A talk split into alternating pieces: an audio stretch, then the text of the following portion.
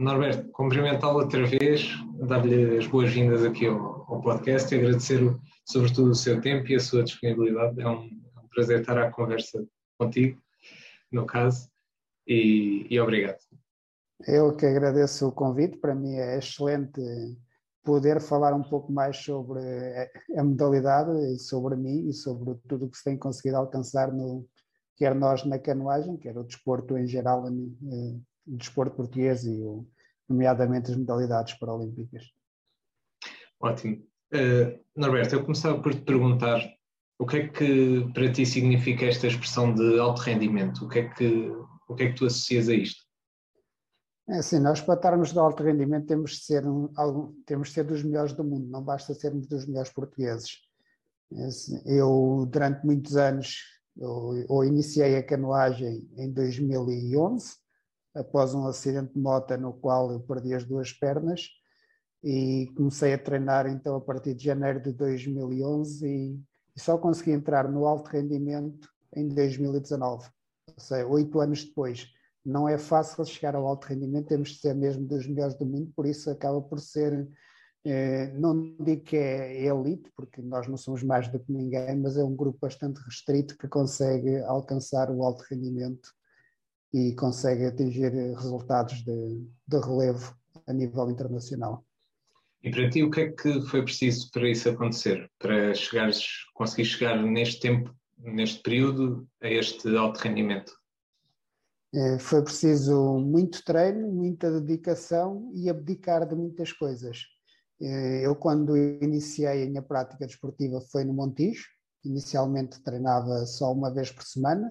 Na altura fazia, tinha fisioterapia, então ia fazendo um treino por semana e à medida que reduzia os, os dias de fisioterapia comecei a aumentar os, di, os dias de treino, mas não era o suficiente um treino, nem depois nem dois, nem três, nem quatro.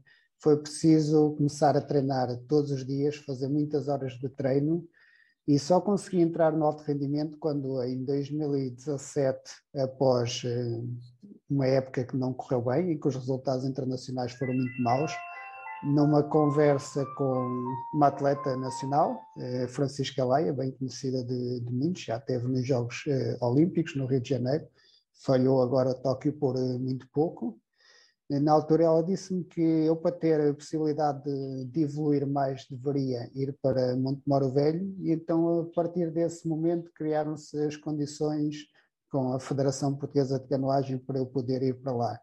Mas como eu disse há pouco, é preciso abdicar de muitas coisas e tive de deixar a minha família para trás eh, durante a semana. Eu vou para Montemoro à segunda, volto só à sexta ou ao sábado, depende, sempre um pouco de, dos treinos, da época em que é mas foi preciso fazer eh, essa, tomar essa decisão para, real, para começar então finalmente a ter bons resultados que ainda assim ainda demoraram mais um ano e meio até chegar, só chegaram em 2019.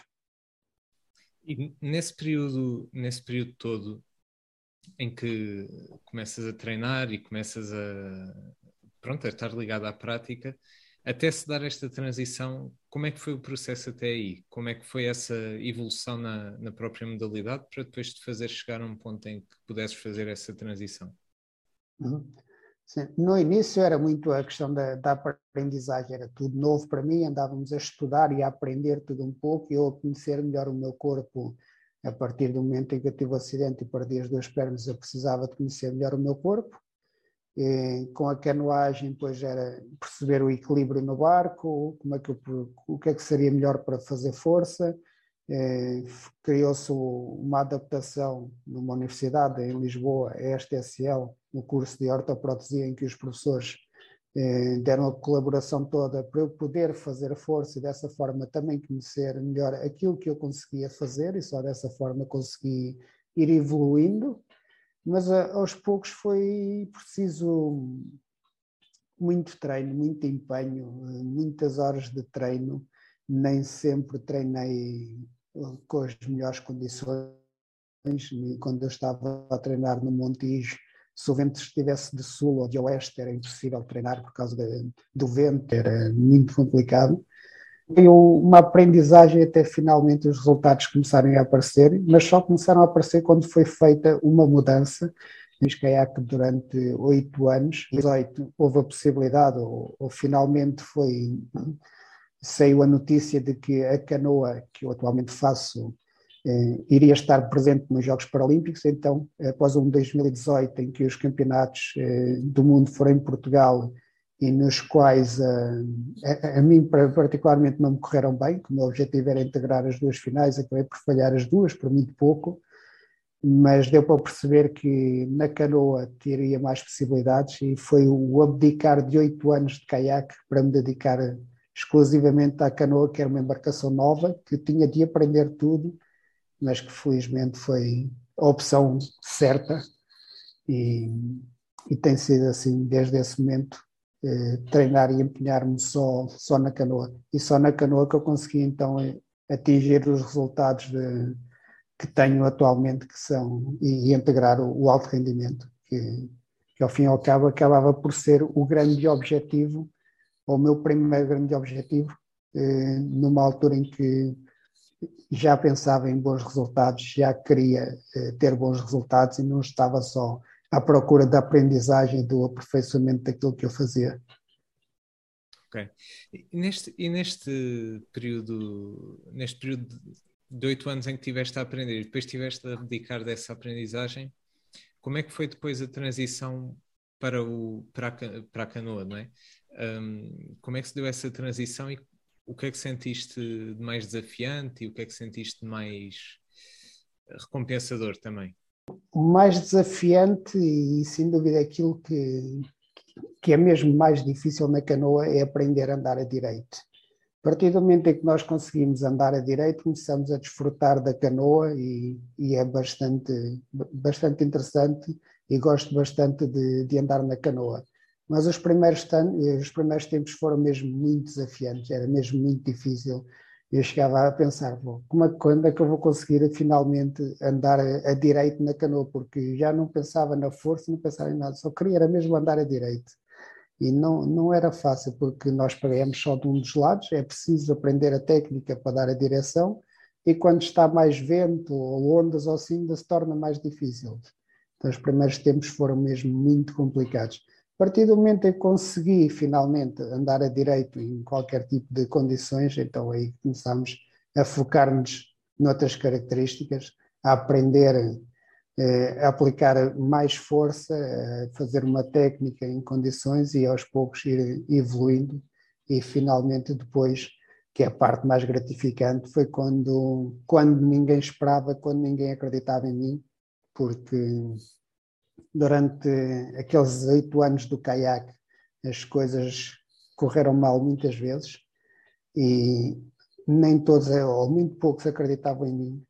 E, e, a nossa aposta, a nossa intenção e o vai tudo correr bem e é isso que nós queremos e queremos integrar o projeto, tanto que em 2019 o objetivo de irmos ao europeu era integrar o projeto paralímpico e entrar no, no alto rendimento quando nessa prova, após o primeiro dia em que tudo correu mal, eh, acabei por ficar em quinto na, na eliminatória, os, os, três primeiros passavam à final, foi mais uma aprendizagem. Tivemos a avaliar tudo ao pormenor, a ver o que é que tinha falhado, o que é que não tinha falhado, estudar estratégias dali de um dia para o outro. O que é certo é que no dia a seguir tudo mudou e desde aí nunca mais parou, porque no dia a seguir venci a semifinal e fiquei em terceiro no, na final, conquistando a primeira medalha de sempre da paracanoagem portuguesa numa distância paralímpica. E a partir daí o, o, respeito por nós, portugueses, por parte dos outros atletas, das outras federações, das outras seleções, e mesmo dentro de Portugal as pessoas já começaram a olhar para mim de outra forma, é porque em 2018 chegaram a dizer que a minha carreira tinha acabado, e o que é certo é que em 2019 os resultados começaram finalmente a aparecer com essa aposta e com essa aprendizagem ali, em, num curto espaço de tempo em que houve muita luta para dominar aquela canoa, mas finalmente ela trouxe-me o retorno e tenho sido muito feliz com ela. Ótimo. Tocaste aqui em coisas extraordinárias e eu acho que primeiro é uma lição desta questão de, de aproveitar a derrota para potenciar vitórias seguintes, não é?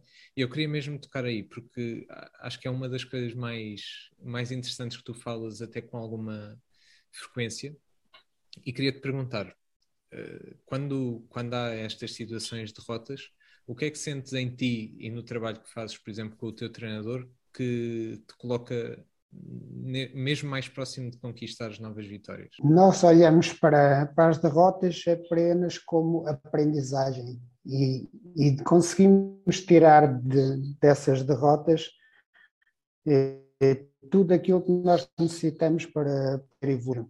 Um, aconteceu em 2013, quando tive um problema no lema, nunca mais voltei a ter nenhum problema no lema e, e essa situação foi ultrapassada. Uh, e ao longo dos anos, uh, todas as vezes que as coisas têm corrido mal, temos vindo sempre a aprender. Então, sempre que algo corre mal, a única coisa que nós podemos fazer é olhar para lá, vermos tudo o que fizemos de bom e o que é que podemos melhorar a partir desse, desse aspecto que correu mal.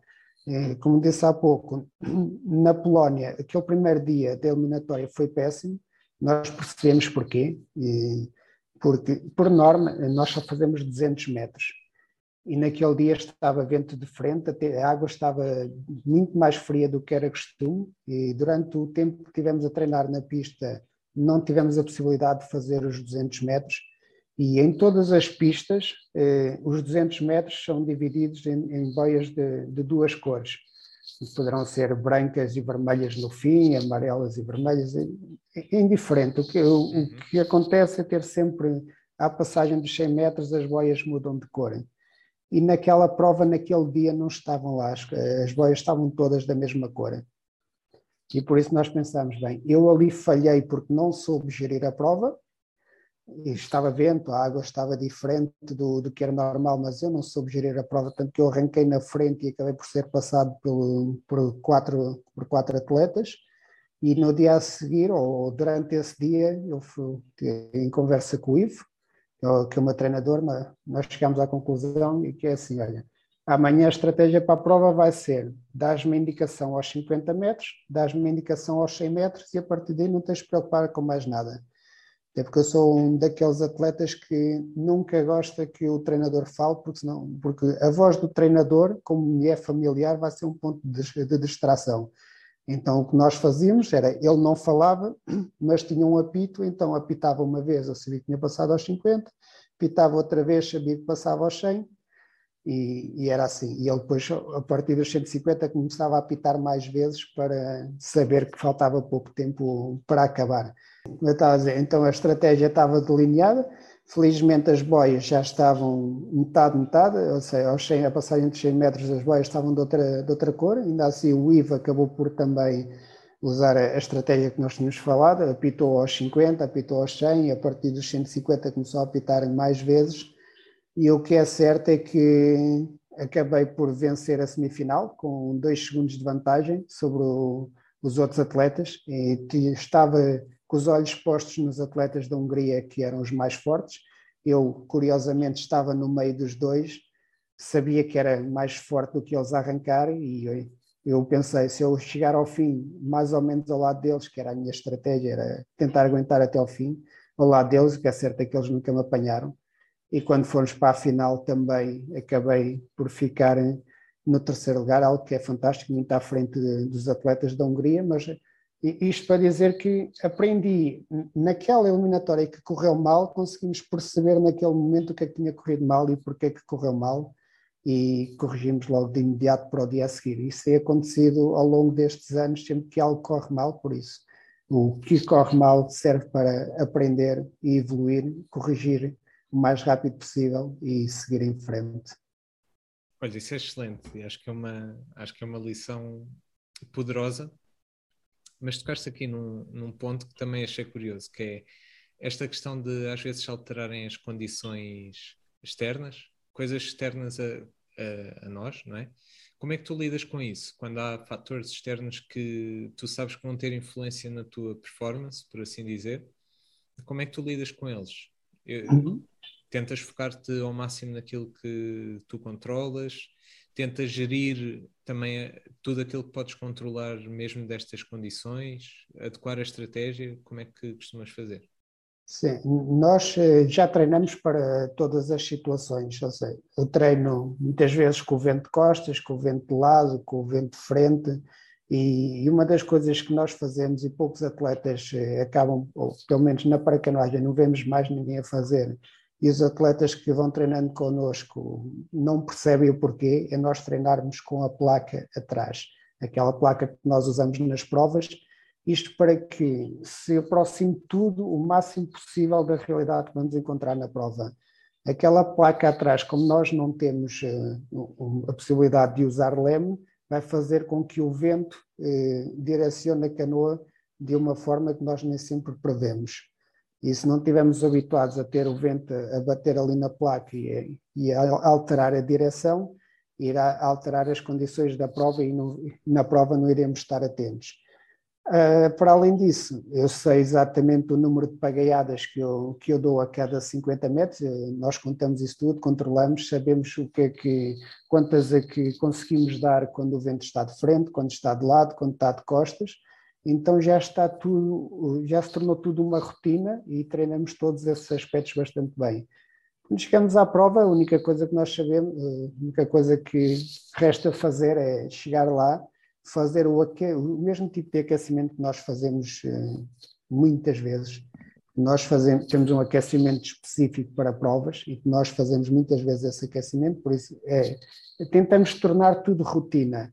Sei, chegar à prova é mesmo que se fosse para um treino, é claro que vou ter ali os meus adversários, é, acaba de ser um treino acompanhado com os melhores do mundo, em condições que eu já treinei muitas vezes, e depois o fato de andar nisto há muitos anos e de ser uma pessoa muito calma e muito focada permite que eu chegue à prova completamente descontraído, principalmente a partir do momento em que encaixo a frente da canoa no, no sistema, já só vejo é aquelas duas linhas e a meta lá ao fundo e, seja as condições que forem, é dar tudo.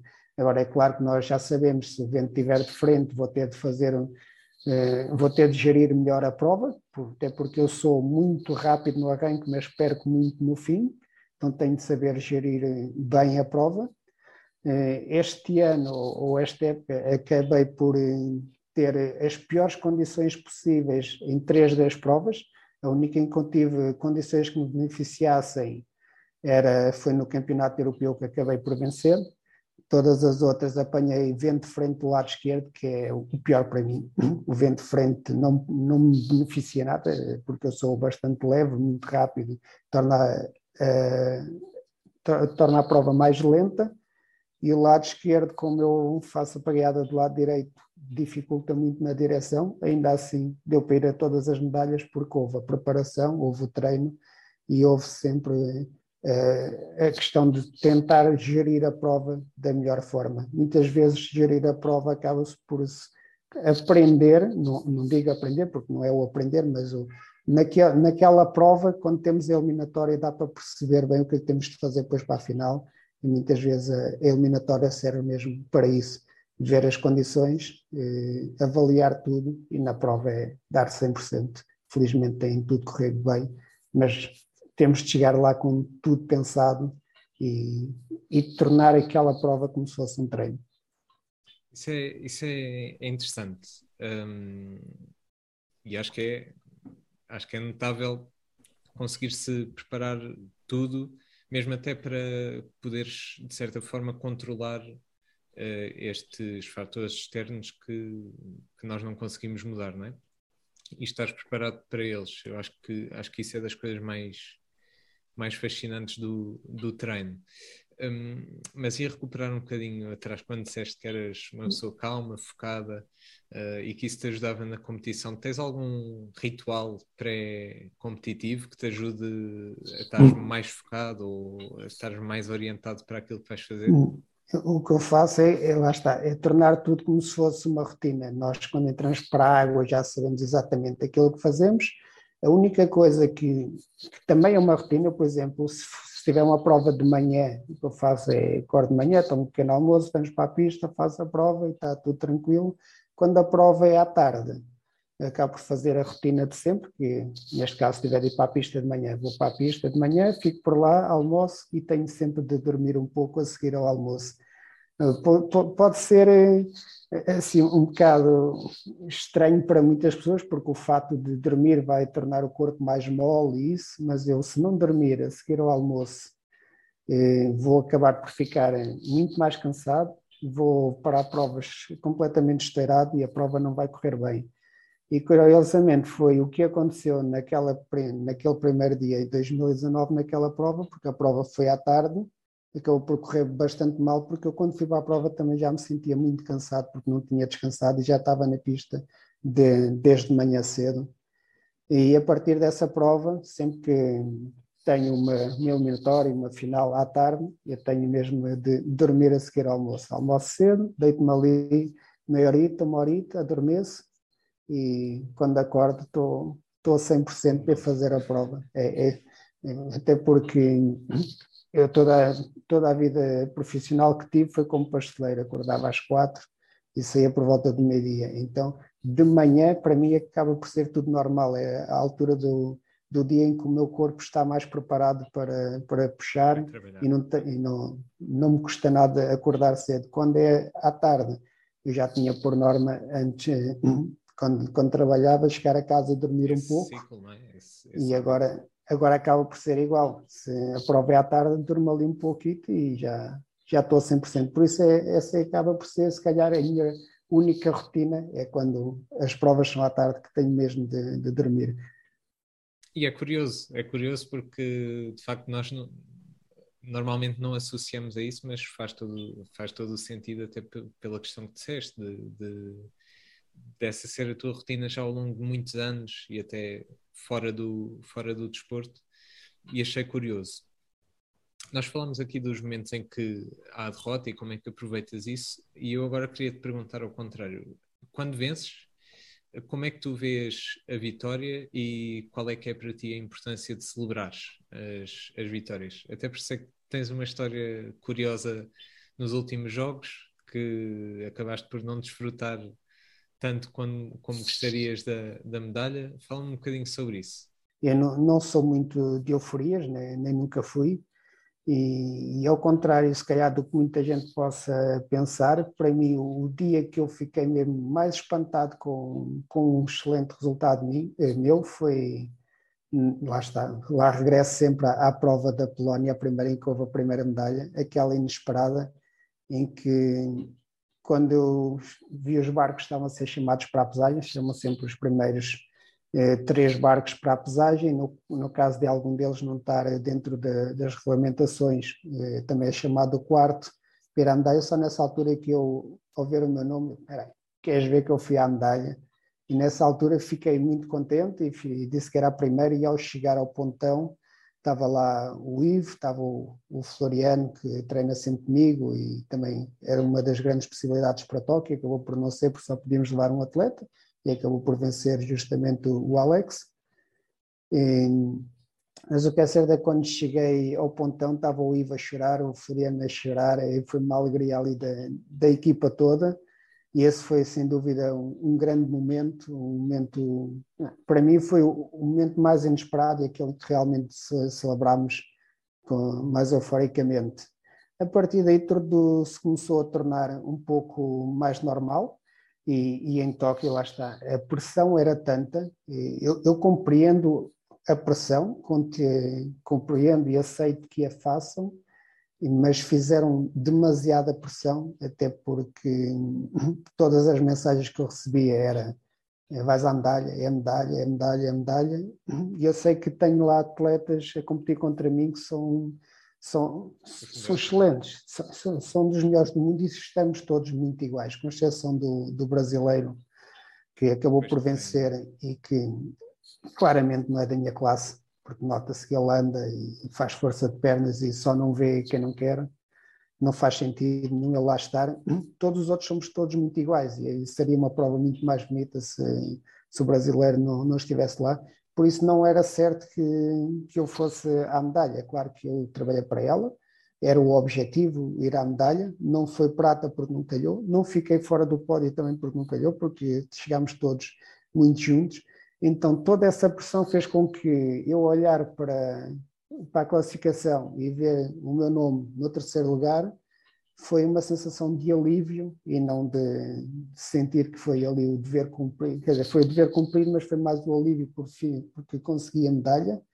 do que celebrar a conquista da medalha. E só ao, aos poucos é que começámos a, a perceber a grandiosidade do feito que, que fomos, que fomos alcançar, conseguimos alcançar e tudo aquilo que alcançamos é esta época. Como eu estava a dizer, a pressão era muita, é natural que haja pressão, principalmente em cima de, de alguém que vai a todos os pódios desde 2019, mas também acabei por dizer muitas vezes, o fato de termos ido a todos os pódios não quer dizer que, que se vá também a, a, ao pódio em Tóquio. É claro que nós queremos, mas não é um dado adquirido, isto não é, não é matemática.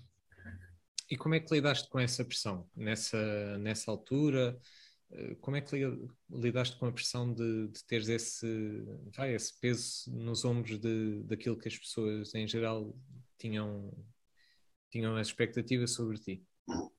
Eu tentei me abstrair o máximo disso, tentei me isolar ao máximo. Eu, quando estive, eh, tivemos a treinar, eh, quando fomos para, para o Japão, tivemos duas semanas numa cidade cerca de 500 km de Tóquio, estivemos em, em onde fizemos um estágio de aclimatização excelente, muito resguardados e tudo foi mesmo impecável. Uh, quando formos para Tóquio, uns dias, cerca de uma semana antes da prova, então começou a haver mais contato com mais pessoas e eu tentei me resguardar ao máximo. Fui tentando ficar o máximo tempo possível no meu quarto, eh, ia vendo algumas séries eh, na televisão, ia vendo algumas coisas de maneira eh, a, não, a evitar abstrair-me de tudo, estar focado naquilo que tinha de fazer. Só depois das provas é que eu comecei a desfrutar um pouco mais da, da, da aldeia olímpica, ir mais para o, para o, pé dos outros atletas. Então eu protegi-me ao máximo eh, e evitei ao máximo estar em contato com todos os outros para não estar ali a, a sentir ainda mais pressão e, e proteger-me. Basicamente foi isso. Tentei me proteger, estar focado e chegar à prova fazer tudo aquilo que tínhamos trabalhado e que felizmente acabou por acontecer e então depois desfrutar. E como é que foi o, o depois? Essa necessidade vá, que existe de, de desfrutar, como é que foi esse, esse depois? De teres consciência de que, ok, é um alívio, mas depois o começares a, a festejar. Como é que foi e que importância é que teve para ti? Aí para a frente a seguir foi só desfrutar um, um pouco ali aqueles dias, eu foi começar a, a comer aquelas gulosices que nós olhávamos todos os dias e não podíamos comer, tínhamos de estar a evitar, ter, eh, ter mais contato com os atletas que ainda lá estavam, porque muitos já tinham vindo embora, conhecer um pouco mais da, da aldeia, brincarmos muito mais do... Nós já estamos sempre na brincadeira, constantemente, estamos na, nas nossas palhaçadas, mas ali já, já não havia pressão, o trabalho estava feito, estava muito bem feito, por nós na, na paracanoagem conseguimos dois resultados extraordinários, felizmente eu consegui a medalha, o Alex conseguiu um quinto lugar, que é extraordinário, e, e, depois foi começar a descansar porque 15 dias depois tínhamos a, o campeonato do mundo, então não houve assim tanto tempo para isso. Depois começámos a focar no descanso, desfrutar um pouco, sim, começar a, a, pensar no descanso e regressar a casa. Estávamos todos ansiosos por regressar a casa e, foi chegar a casa, estar uns dias parado e arrancar logo na semana a seguir para, para a Dinamarca para mais uma prova. Por isso foi ali um festejar sem, sem grandes euforias, mas de cabeça levantada, a brincar, sem pressão nenhuma e a, e ali, desfrutar. sim, desfrutar, foi basicamente isso, desfrutar com todos. E felizmente estavam os atletas que lá estavam, eh, acabaram por eh, festejar eh, connosco. Eh, a comitiva acabou por se juntar também toda a festejar a, a medalha e os excelentes resultados. Eh, o Miguel Monteiro conseguiu outra medalha nos Jogos Paralímpicos, acabou por ficar lá até ao fim e, foi, e é sem dúvida uma pessoa extraordinária, ele e o pessoal todo de, que treina com ele, o treinador, o outro atleta que treina com ele, o Cristiano, e brincámos ali bastante, sempre com, com as nossas piadas do eu na cadeira e ele ao meu lado e sermos da mesma altura e fomos brincando dessa forma, desfrutando e brincando e depois eu regresso a casa finalmente depois de três semanas lá voltamos e começámos a pensar para a frente. Excelente. Eu ia te perguntar, e voltando, voltando aqui a esta, esta questão dos jogos, ia-te perguntar a tua opinião sobre esta questão de ou esta ideia de sucesso ou fracasso que muitas vezes as pessoas têm uh, e que está um bocadinho implementado, esta questão resultadista, e o que é que pensas sobre isto? De se ficas em terceiro lugar é espetacular, mas ficando em quarto ou em quinto, que já não dá acesso às medalhas, já soa a derrota. Como é que, o que é que tu pensas sobre isso e como é que isto se gere também a nível de expectativas ao longo de uma época ou no, nos planos que se tem para a frente? Um quarto lugar é, é frustrante, mas é uma excelente, uma, um excelente resultado. É, eu só, até hoje só fiquei uma vez num quarto lugar por tinha aquele terceiro lugar na Polónia, depois tivemos a Taça do Mundo nos dois dias a seguir e fiquei em quarto e eu fiquei feliz pelo meu quarto lugar. Mas quando chegam os jogos, é claro que um quarto lugar é, acaba por ser muito frustrante porque treina-se muito para se conseguir os melhores resultados e nós acabamos por ter muitos atletas no quarto lugar. Várias equipas do Bossi em quarto, do, do atletismo em quarto, e acaba por ser um, é, acaba por ser frustrante, mas não deixa de ser um excelente resultado, porque é um diploma é, paralímpico, no nosso caso, no caso dos Olímpicos, é um diploma olímpico, que é algo extraordinário, porque estar nos Jogos já é muito difícil, de sair de lá com, com diploma ainda é, mais, é ainda mais difícil. E nós, temos, nós atletas temos de olhar para lá, assim como um passo é, para dar e tentar manter a consistência e, e, evoluir para chegar àquilo que toda a gente deseja, que são as medalhas, mas eh, sei que, por exemplo, para, para, quem, para quem controla tudo o resto, ou seja, o Comitê Paralímpico, o IPDJ, o IMR, todas, eh, todas essas instituições acabam por viver muito do, dos resultados que, que são alcançados e sei que vale muito mais uma medalha do que vale um, um diploma e, e, eles precisam das medalhas para conseguir mais apoios. Por isso, para nós é frustrante ficarem em quarto, mas também para eles é, é frustrante, embora seja um excelente resultado. Eu acho que tanto, tanto, tem tanto valor um, um quarto, um atleta que fica em quarto como um que fica em terceiro. Às vezes a diferença é, é tão Sim, é pouca, é quase, quase, não se nota. Eu nos jogos estive em segundo, a prova praticamente toda, no fim fui passado pelo atleta do pelo atleta americano, me tinha vencido, acabou por ficar à minha frente ali, e vamos dizer que ele é melhor do que eu, ou se calhar não, se calhar aquela prova beneficiou mais a ele do que a mim, mas também o atleta russo podia ter passado por mim, o atleta espanhol, que no Mundial duas semanas a seguir ficou à minha frente. Somos todos muito iguais, por isso temos é de dar apoio a todos os atletas e, e fazer, dar, criar condições e motivá-los para que continuem a, a trabalhar e que consigam chegar então a essas desejadas medalhas, que são desejadas por todos, é claro que eu venho para casa com a medalha, cá por trazer algo mais do que quem traz só o diploma, mas eh, eles não têm menos valor do que eu. E, por exemplo, no caso dos atletas do Bóssia, agora nos, há pouco tempo, lá em Tóquio não conquistaram nenhuma medalha, foram muitos, muitos quartos, e agora no Campeonato Europeu conseguiram cinco, das quais duas foram de ouro. Será que era eles é continuam a ser os mesmos. Continuam a ser os mesmos, têm o mesmo valor. Se calhar tiveram um bocadinho mais de treino e mais tempo para preparar, porque eles sofreram muito com a pandemia. Nós na canoagem não sofremos tanto, porque sendo uma modalidade individual podemos continuar a treinar com regularidade, mas eles têm o, o mesmo valor e mostraram todo o valor que têm. E se calhar se fosse agora, tínhamos saído de Tóquio com mais medalhas, se calhar davam-lhes mais valor do que aqueles que, que lhe deram e eles continuam a ser os mesmos, continuam a ser atletas fantásticos.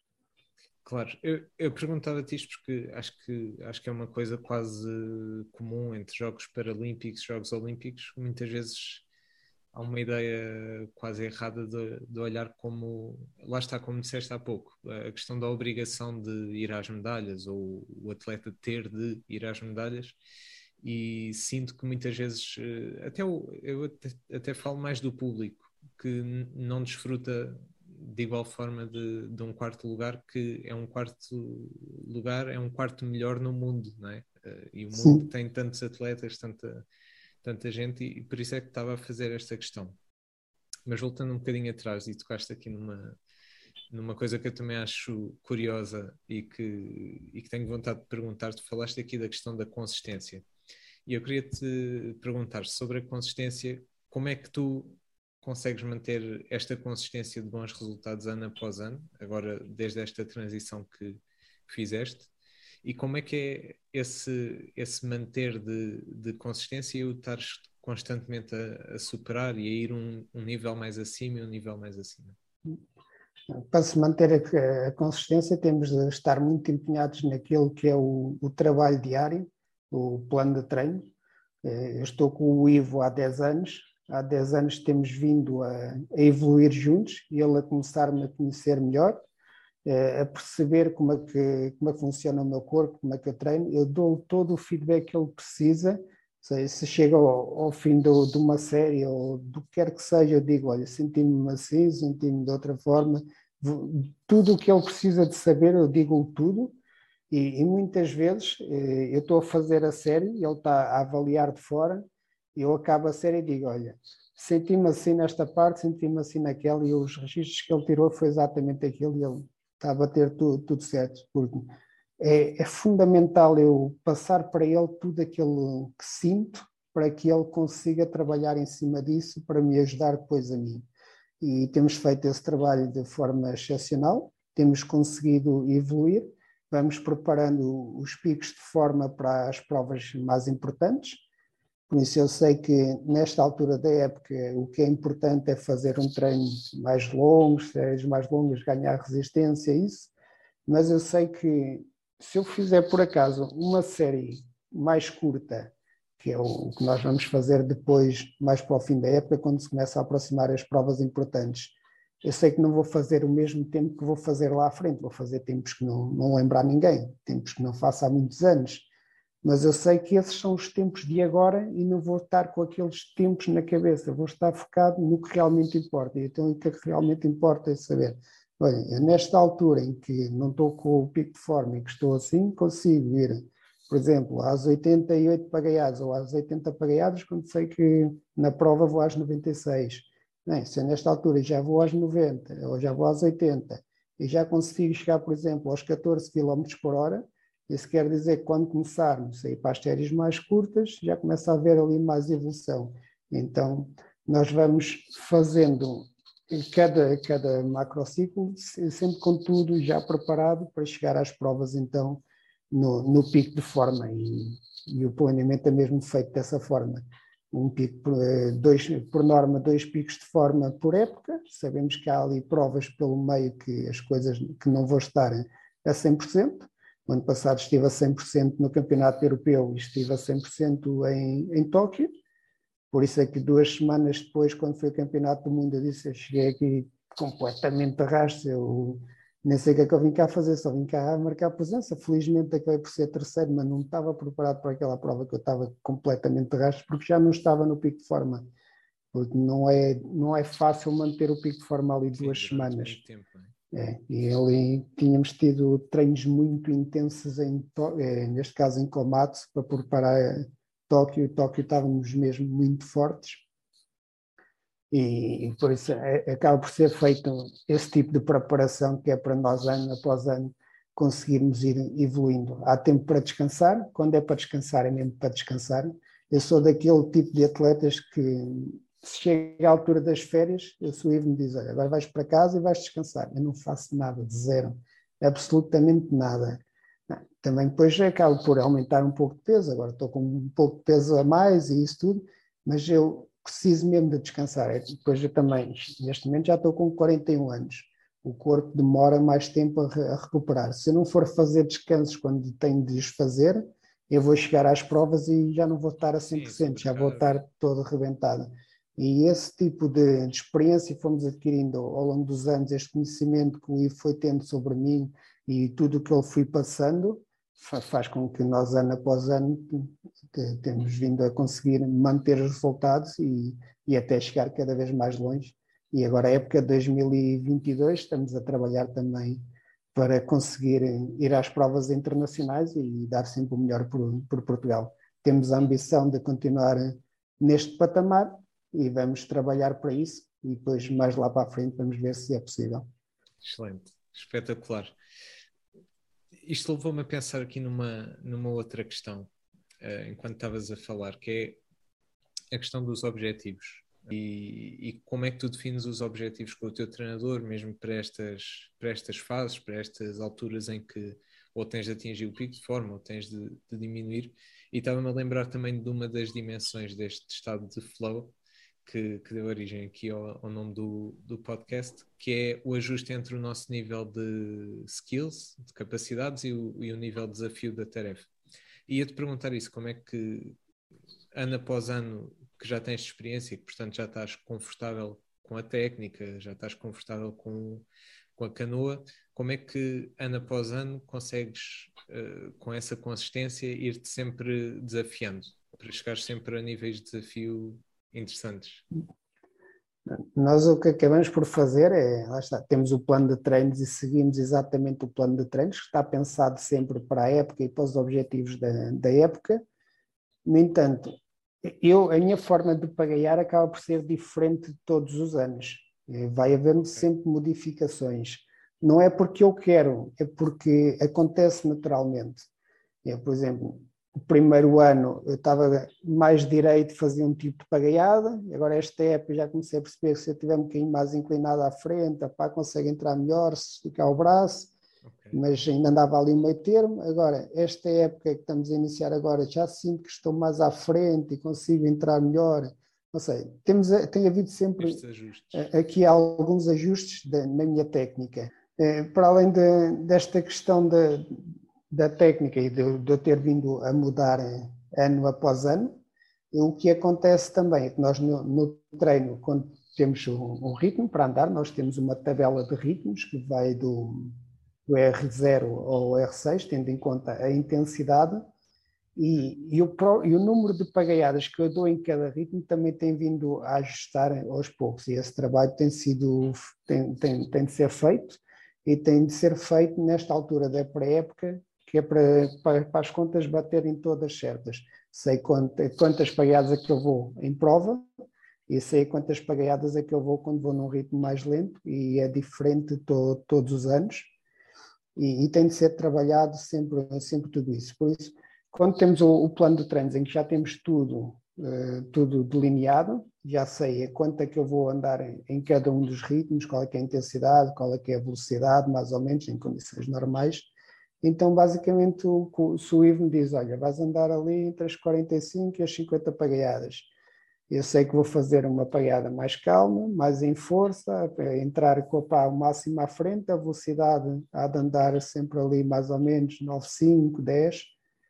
Então sei que, que ando assim dentro de, dessa velocidade e, e não vou estar ali, porque me estou a sentir bem, não vou estar a aumentar nem, nem o número de pagaiadas, nem vou estar preocupado em aumentar, por exemplo, a frequência cardíaca ali a fazer um esforço maluco.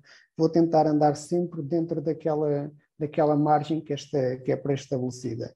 E o fato de, de andar sempre nessa margem pré-estabelecida faz com que eu vá conseguindo ter resistência ao longo da época toda para chegar então à, à altura certa e, e estar, estar em forma porque não me adianta eu estar, por exemplo, num aquecimento a querer andar com alguém que anda muito mais do que eu, para depois chegar às séries e, acabou-se o gás. Não, não, faz sentido que isso não é, não é treinar, isso é andar lá a brincar às canoas.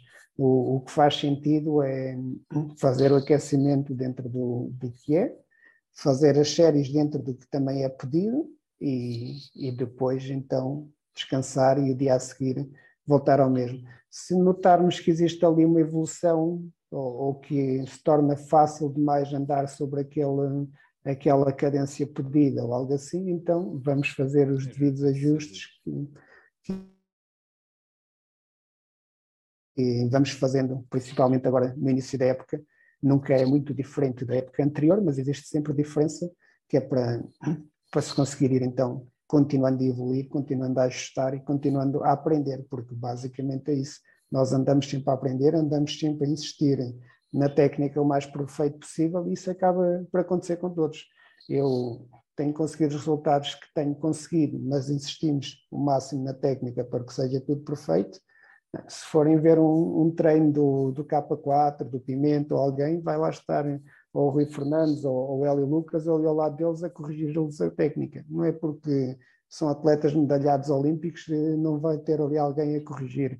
E esses pequenos pormenores da técnica e da intensidade e do número de pagaiadas, ritmos, tudo isso tem de ser corrigido para conseguirmos depois superar-nos e continuar a evoluir época após época. Isso é muito interessante, porque por acaso não tinha, não tinha ideia que, que a técnica sofresse essas alterações e é, é muito interessante, porque isso também uh, obriga a um certo. A, a estarmos até de certa forma desapegados daquilo que, que são as técnicas anteriores e sempre na procura de, de algo mais e virem os desafios por aí. Infelizmente, nós estamos aqui a, a aproximar-nos do, do final. Muito mais havia para falar, mas ia, ia colocar-te uma última questão. Que ia-te pedir para, em três palavras ou três expressões, me dizeres o que é que significa para ti o sucesso o que é que significa para ti o sucesso em três palavras ou três expressões curtas e porquê cada uma delas? O porquê de cada uma delas? O sucesso para já é trabalho de equipa, porque se eu trabalhasse sozinho era impossível estar onde estou e se não tivesse a equipa toda por trás, e quando falo equipa por, toda por trás não é só o treinador, não é só o Ivo, é o Ivo, é, é Dulce, é o pessoal da federação, é, é a FMH, o NEL, todo, todas as pessoas que estão por trás envolvidas só dessa forma que se consegue evoluir. Por isso, para ter sucesso é preciso trabalho.